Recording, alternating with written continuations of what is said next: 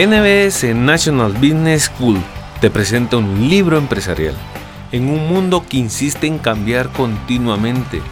Las nuevas ideas sobre cómo manejar empresas brotan a diario y esa es la razón por la que en NBS nos preocupamos porque todos sus integrantes sean mejores personas.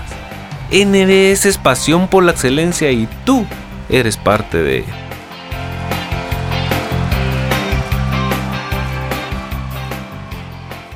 El viejo mantra diferenciate o muere ha perdido su relevancia.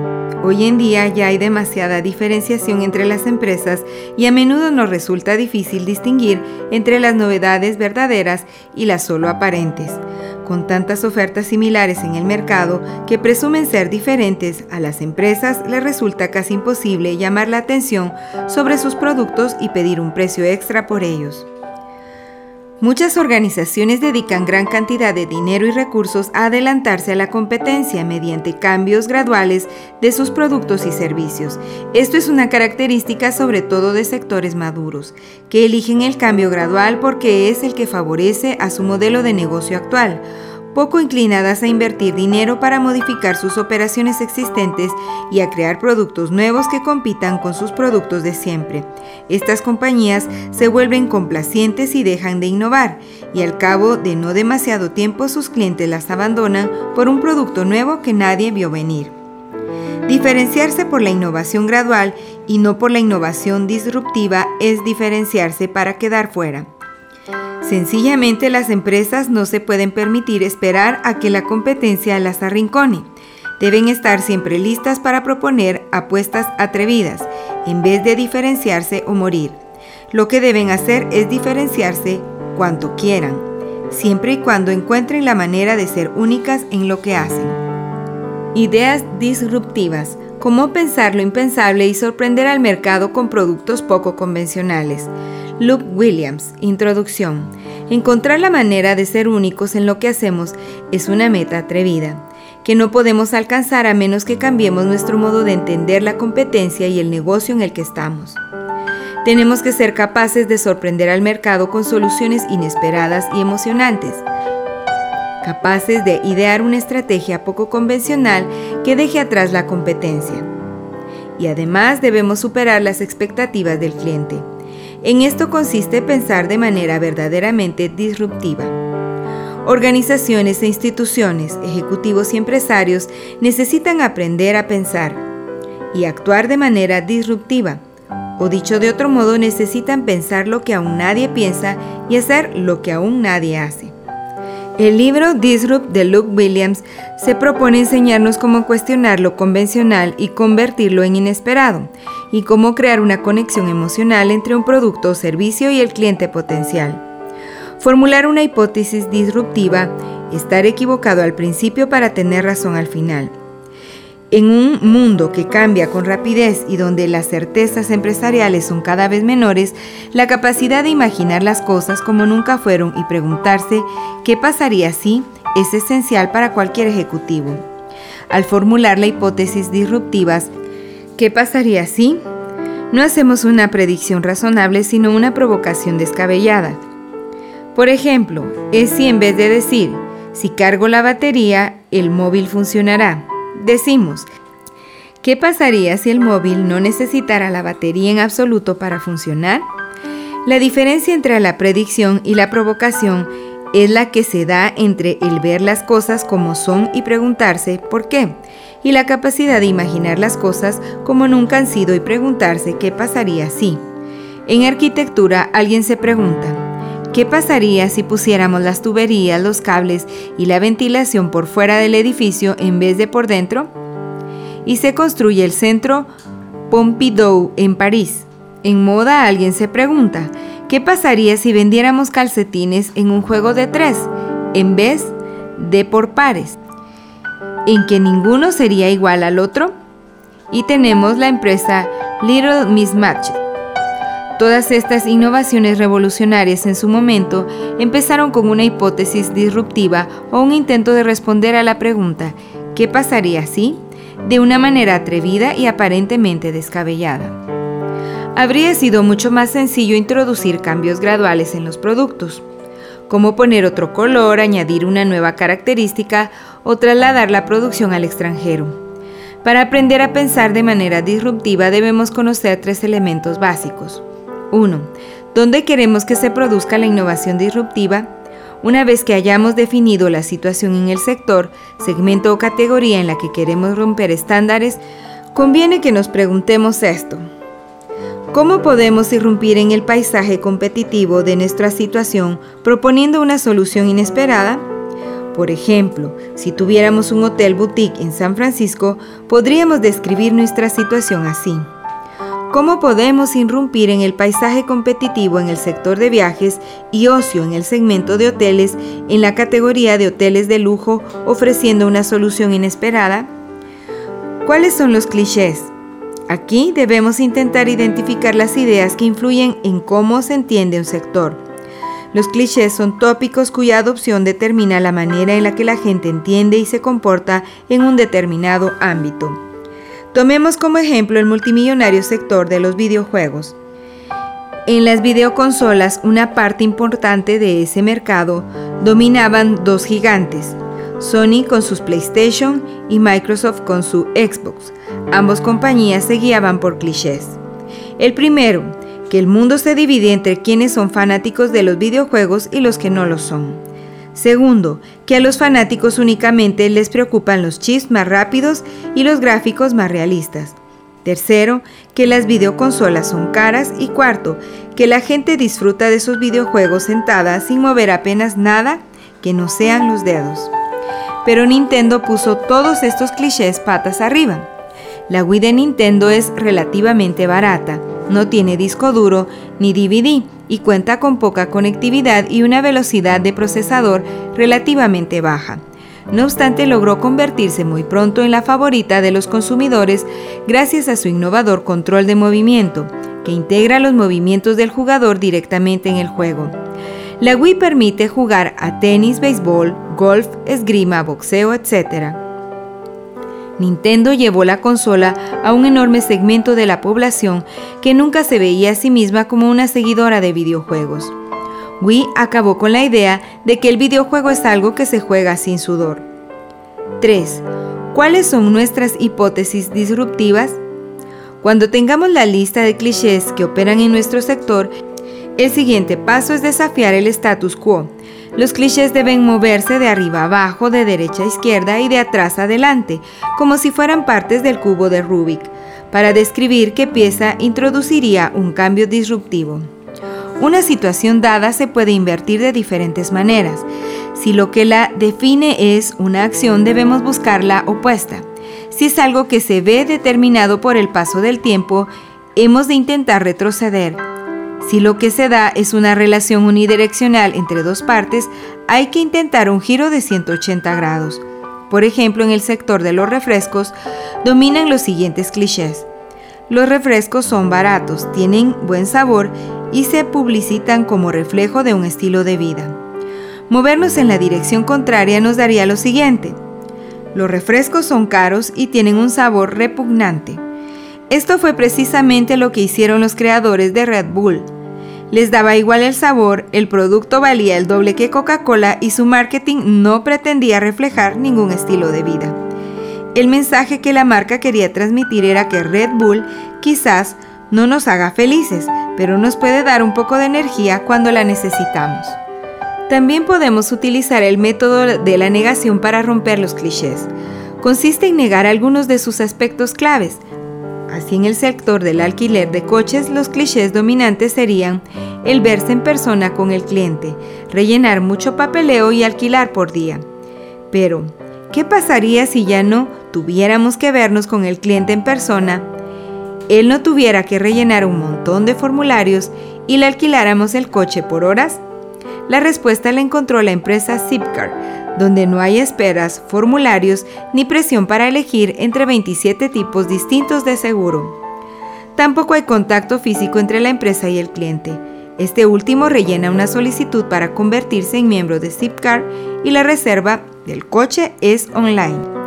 Otra manera más de formular hipótesis disruptivas es la ampliación a escala.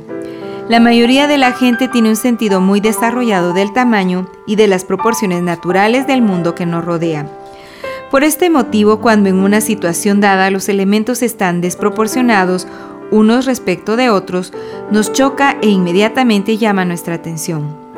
Convertir lo escaso en abundante, lo caro en barato o viceversa puede trastornar la percepción de la gente y hacerle ver una situación de manera distinta. Por ejemplo, el cliché de fijación de precios en el sector de las revistas es el modelo de suscripción anual con un descuento importante, por ejemplo, el 50%. Pero la hipótesis disruptiva que formuló una revista de estilo Monocle consistió en ofrecer una suscripción premium a sus clientes un 50% más cara que el precio de la revista en el kiosco. Con ella los clientes obtenían acceso al contenido premium de la página web, productos de marca, eventos sociales, libros y programas de audio. En su primer año la circulación de la revista alcanzó los 150.000 ejemplares y en la actualidad se vende en más de 50 países. Pasar a la acción. Nuestro objetivo debe ser idear tres. ¿Qué pasaría si? O hipótesis disruptivas, una inversión, una negación y una exageración a escala. Veamos qué aplicación práctica tendría esto en el sector de la hostelería. Inversión. Cliché.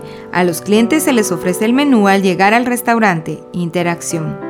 Hipótesis disruptiva. ¿Qué pasaría si a los clientes se les entregara el menú al salir del restaurante? Negación. Cliché. Los clientes pagan la comida y el servicio el precio. Hipótesis disruptiva. ¿Qué pasaría si a los clientes no se les cobrara por la comida y el servicio? Escala. Cliché. Los restaurantes ofrecen una comida de dos platos y postres. El producto. Hipótesis disruptiva. ¿Qué pasaría si el restaurante ofreciera una comida de 30 platos? Un restaurante que no cobra por la comida y el servicio, que ofrece una comida de 30 platos y entrega a sus clientes el menú cuando abandonan el restaurante, parece absurdo pero un restaurante así ya existió.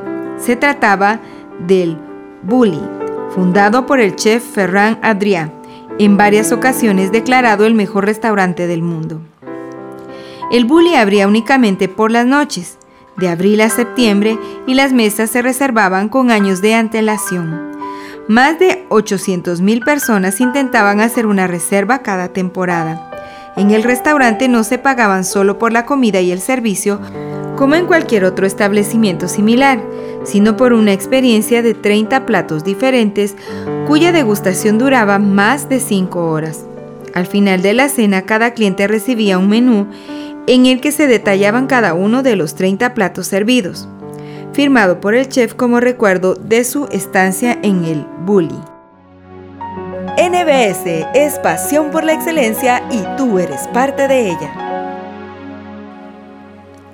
Descubrir las oportunidades disruptivas, explorar lo menos obvio. Las hipótesis disruptivas no existen en el vacío. Las personas de las que esperamos el cambio que proponemos tienen que creer que éste aporta valor. Por ello, a la hora de poner en práctica nuestras hipótesis disruptivas, debemos tener presentes las necesidades de nuestros clientes. Ser receptivo hacia los clientes supone ponerse en su lugar. Se trata de observar, no de hablar. Tenemos que comprender el mundo real en el que nuestras hipótesis se pondrán a prueba. Nuestros objetivos de investigación se verán influidos por estas hipótesis y tendremos que fijarnos en la relación entre el cliente y el sector, el segmento o la categoría. En concreto nos fijaremos en lo siguiente. ¿Cómo y dónde interactúan los consumidores con los productos y servicios actuales en nuestro sector, segmento o categoría? ¿Qué pasos deben dar para comprarlos? ¿Cómo les hace sentir el sector, segmento o categoría? ¿En qué redes sociales participan los consumidores? ¿Son leales los consumidores a un producto, servicio o marca existente? ¿Qué ayuda se les ofrece a los consumidores? Cuando hayamos definido nuestros objetivos, nuestra próxima tarea será averiguar cómo hacer la observación. Aquí pueden utilizarse tres métodos principales. 1. La entrevista y observación abierta concertada. Este es el tipo más común de estudio. Consiste en hacer preguntas abiertas al entrevistado al mismo tiempo que se observa el entorno en el que éste vive o trabaja. El programa de la empresa Intuit Follow Me Home estaba diseñado según estas directrices. Los ingenieros informáticos que trabajaban en la creación del software de gestión de gastos Quicken pasaban horas en los domicilios de consumidores individuales para observar su comportamiento e identificar sus necesidades reales. Luego volvían a sus cubículos e incorporaban sus hallazgos en la nueva versión del software. El programa Follow Me Home estaba muy centrado en el consumidor. Los ingenieros querían saber cómo usaba su producto el consumidor y qué consideraba importante en él. Por ejemplo, un consumidor quería poder comparar su gasto actual con el promedio de los últimos 12 meses y esta función se incorporó en el software. 2. Observación no invasiva. Dadas las limitaciones del tiempo o acceso, a veces tenemos que llevar a cabo nuestras observaciones en entornos públicos sin previo aviso. Esto nos puede proporcionar una gran cantidad de información, sobre todo en zonas con una alta densidad poblacional. En este sentido es ilustrativa la historia del arquitecto Louis Kahn y su manera de diseñar los espacios verdes del Instituto Salk. Aparentemente, el plan original de Kahn no contemplaba construir ningún sendero marcado o pavimento a través de las zonas con césped. En vez de esto, el arquitecto observaría a los peatones en movimiento y diseñaría senderos que correspondieran con las rutas que realmente escogían la gente. 3. Interceptar. Este método consiste en visitar las tiendas y observar la compra que hacen los consumidores y el contacto que se establece entre ellos. También se intenta entablar conversación con ellos. Se trata de comprender en el momento por qué la gente decide o no comprar. ¿Qué buscamos con la observación?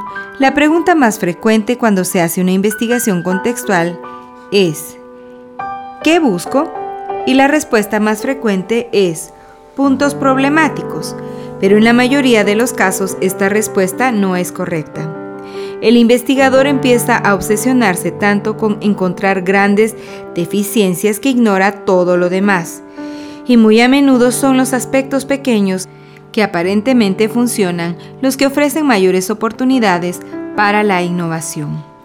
Aquí es bastante ilustrativo el caso de un producto tan modesto como un bote de pintura para la pared, durante años estos botes se han fabricado de hojalata y se habrían usado un destornillador para levantar la tapa. Entonces la marca Dutch Boy Paint introdujo un sistema twist y pour, unos contenedores hechos totalmente de plástico con una tapa fácil de quitar y un pico que facilitaba el vertido y reducía los derrames y goteos tan típicos de las latas tradicionales. A los contenedores también se les puso un asa para permitir un vertido más controlado y un transporte más fácil.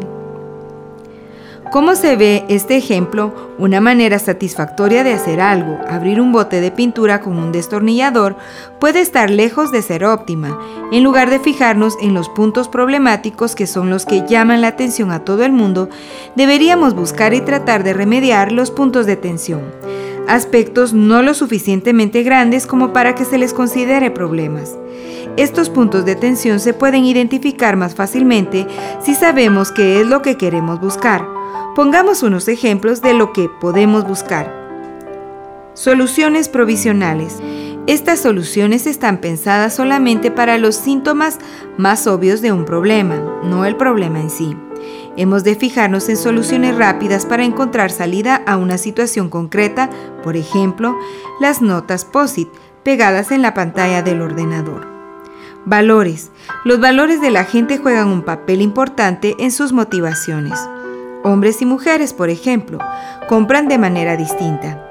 Numerosos estudios han demostrado que a las mujeres les interesa más establecer un contacto con un vendedor experto y a los hombres les motiva la cercanía al aparcamiento del sitio donde quieren comprar. Lo que demuestran las tecnologías como el formato MP3 y similares es que las cualidades que valoramos simplemente han cambiado. El cambio es tan profundo que los viejos criterios casi han perdido su significado. Ahora preferimos flexibilidad frente a la alta fidelidad conveniencia sobre características, lo rápido y sucio frente a lo lento y pulido. Tener algo aquí e inmediatamente es más importante que tenerlo perfecto. Inercia. Por lo general, cuando más arraigados están los hábitos de las personas, mayor será su inercia, es decir, estarán menos motivadas a considerar alternativas. Muchos clientes de banco, por ejemplo, dicen que no les gusta su banco y que les encantaría poder cambiarse, pero la perspectiva de tener que cerrar todas sus cuentas y volver a abrirlas en otra entidad les parece tan agotadora que prefieren quedarse donde están. Cada vez que los consumidores se sienten atrapados por la inercia en una situación que encuentran poco de su agrado, encontramos tensión. Las oportunidades se pueden crear o bien eliminando o bien aprovechando esta inercia. En octubre del 2005, Bank of America descubrió una oportunidad para atraer a más clientes. El banco encontró un punto clave de la inercia. La gente a menudo redondea al alza la cantidad de sus transacciones financieras porque lo ven más rápido y conveniente. Para los responsables de la entidad se trataba de aprovechar esa inercia para convertir el hábito de perder dinero en el hábito de ahorrarlo. Así nació el programa Keep the Change, Quédense con el cambio, en el cual cada vez que un cliente realiza una compra en la tarjeta de débito Visa de Bank of America, el banco redondea la cantidad hasta el siguiente dólar y transfiere la diferencia a su cuenta de ahorro. Desde su lanzamiento, más de un millón de personas han abierto sus cuentas de ahorro en el Bank of America. NBS es pasión por la excelencia y tú eres parte de ella. Generar una idea disruptiva. Las ideas inesperadas tienen menos competidores. ¿Cómo se puede transformar una oportunidad en una idea disruptiva que desafíe los límites establecidos e inspire el sentido de lo posible? Es un proceso difícil, básicamente porque surgen tres tipos de obstáculos. 1. Los equipos e individuos se sienten abrumados, desorientados y sin enfoque. Este es el resultado directo del enfoque tradicional centrado en la lluvia de ideas. Bracing Storming. Por más méritos que tenga, el problema de este acercamiento es que ignora la diferencia entre lo que es generar muchas ideas y captar las ideas de calidad. Como consecuencia, las sesiones de lluvia de ideas dejan a las organizaciones y equipos abrumados y desorientados, paralizados por la posibilidad. Si queremos que nuestras ideas tengan algún efecto disruptivo, necesitamos ir más allá del brainstorming y aportar un enfoque más preciso. 2. Muchas organizaciones todavía conciben el mundo en términos de productos, servicios e información aislados. La verdadera ventaja se obtiene cuando nuestra idea disruptiva representa una mezcla inseparable de los componentes como producto, servicio e información. Por ejemplo, incluso un producto tan antiguo como una botella de vino puede obtener una identidad dinámica que puede ofrecer a los consumidores más funcionalidad de la que estos podrían explorar jamás. Las botellas de la marca de vino Saint-Jovis pretenden educar al consumidor. Le invitan a conocer más sobre la gente y los procesos que las han fabricado. Quiere convertirlos en agentes de venta voluntarios en críticos de vino y creadores de opinión entre sus conocidos y amistades. De esa manera, entre el cliente y la botella se establece una relación más íntima y profunda. La relación entre el producto, el servicio y la información que proporcionan es más importante que los detalles de cada uno de estos elementos tomados por separado. 3. La mayoría de ideas nunca llega a articularse y se queda en meras charlas. Se discuten demasiado y se concretan poco hay que concretarlas mucho más e incluso dibujarlas si es preciso. ¿Cómo se superan estos obstáculos?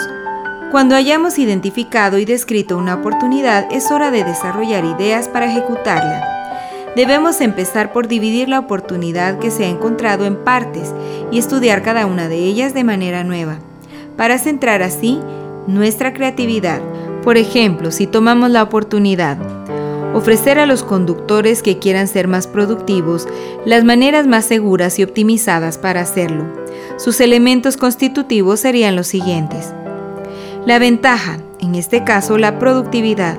Debemos preguntarnos cuándo podrían usar los conductores sus vehículos para la productividad, por ejemplo, para dejar recados, para hacer llamadas telefónicas, cuando esperan en el atasco a los semáforos, etc. El hueco que hay que rellenar en el caso de esta oportunidad es maneras seguras y optimizadas. Algunas preguntas en este sentido podrían ser las que siguen. ¿Cómo podríamos optimizar de manera segura la forma en la que la gente hace las llamadas telefónicas desde sus coches? Idea. Dispositivos inalámbricos integrados en el vehículo. ¿Cómo podríamos tomar notas en el vehículo de manera segura? Idea. Los sistemas de evasión de accidentes. ¿Cómo podríamos facilitar el entretenimiento de los niños en los coches? Idea. Los reproductores DVD integrados. Aquí lo importante es evitar pensar en clichés y para ello necesitamos desarrollar el hábito de buscar ideas alternativas en lugar de aceptar inmediatamente las soluciones más obvias. La inspiración para las ideas disruptivas a menudo se encuentra en la periferia, en las categorías análogas, aunque no necesariamente competitivas entre sí. La sacarina debe su existencia a que un químico que trabajaba en derivados de alquitrán de hulla la descubrió por azar. Se trata de examinar de cerca el ejemplo aparentemente no relacionado y ver si se podría aplicar la idea entera o una parte de ella a nuestras necesidades. En el caso ya mencionado del Wii de Nintendo, cuyo controlador integra los movimientos del jugador en el videojuego, la inspiración no vino de lo que hacían los demás videojuegos, sino de una fuente que no guardaba ninguna relación con el sector. El chip de acelerómetro que regula las airbags de los coches. Las airbags responden al cambio brusco en los movimientos que causan los accidentes. En Nintendo se preguntaron si sería posible combinar el acelerómetro que utilizan los airbags con el controlador manual usado en los videojuegos. Es decir, querían saber qué sucedía si el controlador se movía como una raqueta de tenis, si el yo virtual de la pantalla podría moverse de igual manera. Hablar de ideas sin documentarlas hace que sean generales, abstractas y por lo tanto más difíciles de comprender y recordar. Para evitar este error conviene que describamos nuestras ideas de manera precisa en palabras e imágenes, Documentar así nuestra idea nos será de utilidad igualmente si decidimos desarrollarla para el mercado y si queremos obtener opinión crítica de los consumidores. Para hacerlo podemos utilizar el siguiente guion. Nombre. Ponerle nombre a nuestra idea es el primer paso para hacerla concreta y más fácilmente comprensible a los demás. Debemos elegir un nombre que la represente bien y la haga destacar. Debe ser corto, memorable y creíble, fácil de pronunciar y agradable de escuchar. Algunas marcas ya presentes en el mercado nos pueden servir de inspiración. BlackBerry, PayPal, Under Armour, FedEx, etc. Descripción. El siguiente paso consiste en formular en una frase el mensaje principal que queremos transmitir. El mensaje debe contener lo que es el producto, etiqueta, para quién es usuario, por qué les interesaría beneficio y cómo lo ofrece nuestra idea, método. Por ejemplo, un sistema de música digital que permite a la gente en movimiento llevar más de mil canciones en el bolsillo mediante la sincronización del dispositivo portátil con una tienda de música online, iPod. Diferenciación. Subrayar las diferencias entre nuestra idea disruptiva y cualquier otra idea competidora en el mismo sector es importante, pero no es suficiente. La manera en que se diferencia nuestra idea debe ser valorada y relevante para los clientes potenciales. En la práctica, esto a menudo supone sacrificar una cosa por la otra, y en lo relativo a las características y a la funcionalidad de nuestra idea disruptiva. La compañía Pure Digital tuvo que hacer precisamente eso para diferenciar sus cámaras flip de otros camcorders. La calidad de imagen de esta cámara era relativamente baja, 640 x 480, en comparación con sus competidores Sony, Panasonic y Canon, que ya permitían la grabación en alta definición. Tenía una pantalla pequeña y el color no se podía ajustar y los controles eran rudimentarios. Tampoco disponía de zoom óptico pero la cámara era pequeña, un poquito más grande que un paquete de tabaco. Barata. 150 dólares frente a los 800 dólares de una Sony. Y muy sencilla de utilizar. Resultaba que los consumidores valoraban mucho estas diferencias. Pure Digital vendió más de un millón de unidades de su cámara el primer año y pronto se hizo con el 17% del mercado de camcorders. Visualización. El viejo dicho de una imagen vale más que mil palabras es cierto, tanto para situaciones simples como para complejas. Nuestra idea disruptiva necesita ser visual y de forma que se vean sus componentes, características y funcionalidad. Por ejemplo, si tenemos una nueva idea para unos auriculares equipados con un micrófono replegable para el uso del teléfono móvil, necesitamos mostrar cómo se llevarían y cómo se usarían. Solo indicar las características no es suficiente. NBS es pasión por la excelencia y tú eres parte de ella.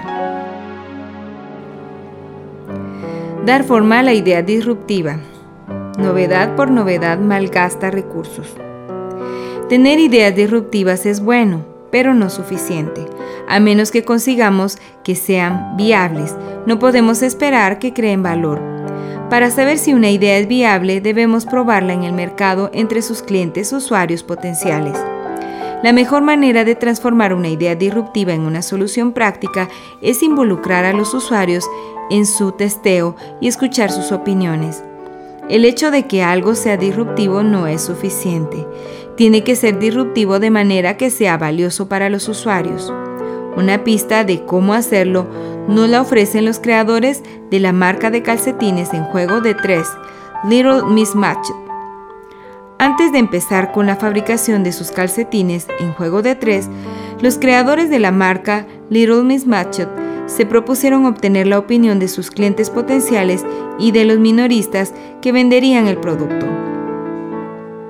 Ante todo tenían que poner a prueba los posibles nombres de la marca.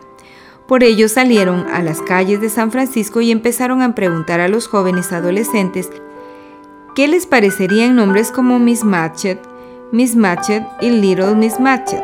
Este último resultó ganador por el juego de palabras que representaba una joven deseosa de estar a la moda y el hecho de que todos nos sentimos de vez en cuando un poco fuera de lugar. La mejor muestra de que los creadores estaban yendo en la buena dirección era que cualquiera que oía el nombre sonreía. La respuesta era verdaderamente emocional, no simplemente racional.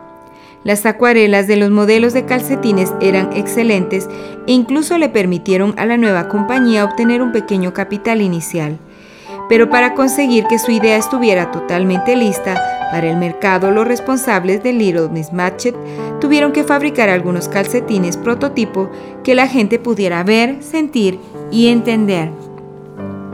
Cuando propusieron la venta de estos prototipos a la cadena Nordstrom, a la representante de la compañía la idea le pareció horrible. ¿Cómo se les había ocurrido pensar que a alguien le podía interesar comprar calcetines en juegos de tres? Afortunadamente, la representante de Nordstrom mencionó que tenía una hija de 8 años y los socios de Little Miss Matchet fueron lo suficientemente atrevidos como para pedirle que le llevara a la niña el prototipo y le pidiera su opinión. Dos días después, la representante llamó e hizo un pedido de calcetines por valor de 250 mil dólares, que se vendería en toda la cadena Nordstrom. NBS es pasión por la excelencia y tú eres parte de ella. Saber vender una idea disruptiva, dejar lo obvio y centrarse en lo inusual. En esta fase del proceso, cuando ya hayamos probado nuestras ideas disruptivas con los clientes potenciales, las hayamos refinado y hemos creado prototipos, es hora de intentar venderlas ante las partes interesadas externas o internas de la empresa para que inviertan en ellas o las adopten. Existen tres reglas para hacer una buena presentación de nuestra idea disruptiva. Un discurso conciso de nueve minutos. Fomenta la precisión, que empieza creando empatía ¿Por qué debería interesarme? Continúa creando tensión. Me interesa ver a dónde lleva esto. Y termina convirtiendo a nuestro público en adeptos. Esto es genial. ¿Cómo podemos hacerlo? La presentación podría realizarse en PowerPoint. Aun siendo un cliché, tiene la ventaja de que la mayoría de la gente está familiarizada con él y se podría dividir en secciones de tres minutos, una para crear una empatía, otra para crear tensión y la última para convertir al oyente en adepto. Más un tiempo indeterminado al principio y al final para la introducción y la discusión. Crear empatía. La introducción y las primeras tres diapositivas. La mejor manera de empezar es señalar rápidamente lo inadecuado que es el status quo y a continuación realizar una observación relevante fruto de nuestra investigación sobre un elemento de frustración existente. Queremos que vean lo disfuncional del status quo y lo sientan por ellos mismos. Uno de los mejores ejemplos de introducción a una presentación es la que hizo una agencia de publicidad londinense, Allen Brady y Marsh, para su cliente British Rail, Ferrocarriles Británicos, en 1977. Cuando el equipo del cliente llegó a la agencia lo recibió una recepcionista que apenas interrumpió su arreglo de uñas para dirigirles a la pequeña sala de espera, donde los asientos estaban sucios, los ceniceros llenos y las mesas manchadas de café. La recepcionista ni siquiera se molestó en ofrecerles algo de beber, solo les dijo que alguien vendría a atenderles en un minuto. La espera se hizo larga y cuando ya estaban a punto de marcharse, Peter March, el director de la agencia, apareció delante de ellos y les dijo, Señores, acabáis de experimentar lo que cientos de miles de personas experimentan cada día en British Rail, y nos gustaría hablarles de cómo podrían ponerle remedio. Lo que hizo Peter March fue provocar en sus clientes una sensación visceral y emocional sobre lo mal que estaban las cosas en aquella situación, y eso es lo que deben lograr todas las introducciones. En la primera diapositiva para dibujar el escenario, necesitamos demostrar de manera rápida y efectiva un problema en el estado de nuestro sector.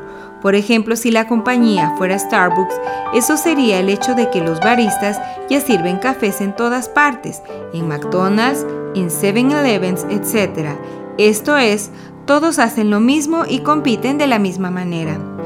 En la segunda diapositiva se debe hacer hincapié en los consumidores y deben destacarse tres o cuatro puntos de tensión que estos experimentan. En la tercera se trata de conseguir la empatía del público contando una historia en la que puedan identificarse. En el ejemplo de British Rail, la historia era que a los clientes se les descuidaba emocionalmente, se les asaltaba visualmente con los entornos degradados y se les faltaba el respeto haciéndoles esperar muchísimo. Crear tensión. Diapositivas 4-6. En esta parte de la presentación describimos la oportunidad que vemos y nuestras ideas de cómo aprovecharla. Se intenta generar sorpresa, interés y curiosidad. Así en la diapositiva 4 debemos formular nuestro hallazgo de forma que supere las expectativas del público. Esto significa poner énfasis en la parte que no es de sentido común. Por ejemplo, no basta solo con decirles que los coches están diseñados para el transporte, sentido común, sino llamarles la atención de que los propietarios de los vehículos raras veces describen los automóviles como modo de transporte y al contrario usan términos como protección, rescate u oficina, sentido no común. En la diapositiva 5 hay que describir la oportunidad y fundamentarla con lógica y hechos creíbles, encontrados durante nuestra investigación. Por ejemplo, la observación de que la gente raramente describe su vehículo como un modo de transporte hace que la oportunidad de añadir características de productividad para los conductores existe y es creíble. En la sexta diapositiva ya no necesitamos suscitar la curiosidad del público, sino su comprensión mediante analogías y asociaciones familiares, pero que provengan de diferente sector. Por ejemplo, en una de sus presentaciones, los representantes de la marca Little Mismatched dijeron, nosotros hacemos con los calcetines lo que Starbucks hizo con el café. Convertir al público en adeptos. Las últimas tres diapositivas. Aquí lo que queremos es ganarnos al público para nuestra solución describiendo cómo es, qué es lo que hace, qué ventajas suponen los cambios que proponemos y por qué tiene sentido en un contexto más amplio. Toda solución debe tener un nombre, una frase que lo describa y sus puntos de diferencia claves. Estos cuatro elementos deben aparecer en la diapositiva 7. Para que una solución disruptiva realmente despegue, hay que presentarla ante la gente que esté motivada para apreciar el cambio en el status quo. A la gente le gusta formar parte de un cambio disruptivo y si logramos impresionarla, difundirá la palabra en el mercado entero. Los creadores de Napster, un servicio de distribución de contenidos musicales en la red, eligieron al principio como su público objetivo a estudiantes, porque combinaban tres cosas necesarias para generar expansión viral. Conexión rápida, tiempo libre y obsesión por la música actual. Este debe ser el cometido de la diapositiva 8. Finalmente, en la 9, se debe concluir con una frase concisa y profunda que resuma nuestro mensaje al mundo. Little Miss Matchett lo hizo de una manera excelente en el libro sobre su marca, donde declaraba, soy la primera voz en la historia que dice, altérnalo. Hoy soy calcetines, mañana seré bikinis y chancletas en verano, leotardos, guantes y bufandas en invierno, pijamas y zapatillas para dormir y mucho más. Conclusión. La mayoría de la gente en el mundo de los negocios está formada para fijarse únicamente en problemas o en lo que no funciona y hay que arreglar. Sin embargo, tal como muestra este libro, muchas veces esto no es el camino correcto y a menudo no lleva a ninguna parte. El autor nos invita no solo a seguir un determinado proceso, sino también a cambiar de mentalidad y adoptar un instinto rebelde que nos permita romper clichés y rehacer el paisaje del mercado. Nos recomienda que pongamos toda nuestra atención allí donde la competencia es autocomplaciente y donde al cliente no se le tiene en cuenta o es insuficientemente atendido. Allí las posibilidades de reinventar y crear valor son innumerables.